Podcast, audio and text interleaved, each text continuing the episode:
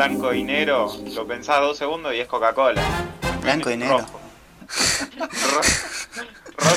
Pero esa gente tiene posibilidad de cambiar todavía, eh, ojo. Vamos en tres, en dos, en uno, acción.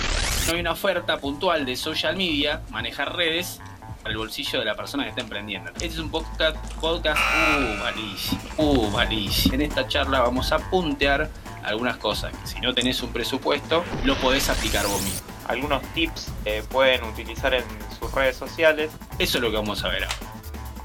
¿Está bien? ¿Aprobé? No, ya persona que está iniciando en red, recién arranca, ¿no? Y se dio cuenta que es un montón de laburo, que es importante porque hoy están todos en las redes y no sabe cómo hacerlo. Y además la oferta que hay en el mercado se escapa de su bolsillo, se escapa del alcance. Nos centramos en estos cuatro, no son los únicos, hay muchos. Como primer tip, el perfil tiene que estar optimizado. Fuck that shit.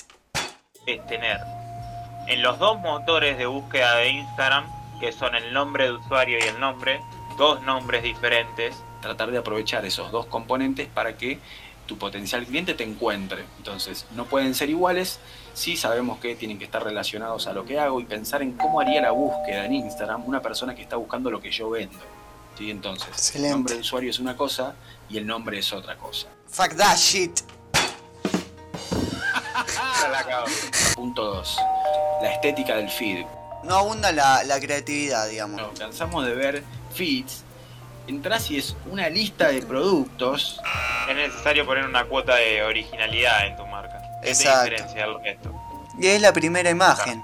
Por otro lado, si son todos los colores diferentes, no, no ayudas a fijar en, en la mente de tu cliente, eh, digamos, quién son, ¿no? una identidad. Eh, hay que tener cierta uniformidad en la estética para que la gente se acostumbre a ver y que te Un reconozca. ejemplo claro es el blanco y negro, lo pensás dos segundos y es Coca-Cola.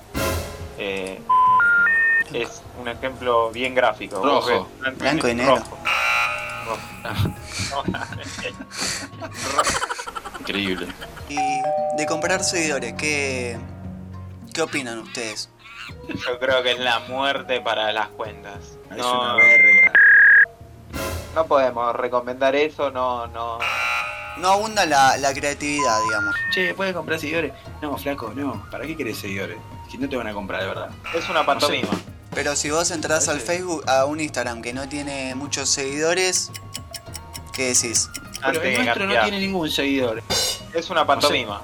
¿Por qué tiene tan poco? Supuestamente nos dedicamos a marketing. Bueno, es una cuenta nueva, se acaba de abrir. Es una pantomima. Tengo 20 seguidores, ¿qué tiene que ver? ¿Querés ver los clientes que tengo? No me alcanza el feed. Tenemos empresas grandes, multinacionales, organismos de gobierno, tenemos emprendedores también y en tres países. México, Colombia, Argentina. Bueno, listo, ¿por qué, por qué lo tengo que mostrar? Me gustó, me gustó. Me pasó. Es una pantomima. Para crecer genuinamente es algo muy difícil y que lleva mucho tiempo. ¿Quién no ha intentado llevar un Instagram y sabe lo que cuesta hacer una foto? Y a veces estás un día y no pudiste poner la foto. No te dan las horas del día, vas a estar laburando 23 horas y durmiendo una, entonces... Sacando de lado que no, no vas a generar ventas ni vas a tener un millón de seguidores de un día a otro. Es un trabajo que se tiene que, llevar muy a poco. Constancia, y perseverancia. Los tipos de contenido, ¿no? De manera orgánica, ¿cómo hacer para subir seguidores? Primero hay que diferenciar que hay dos tipos de, de contenido. El contenido que se hace para el alcance y el contenido que se hace para el engage. Ya estamos hablando de temas que para mí escapan al, día a día del emprendedor. Un tipo que eh, da servicios de electricidad.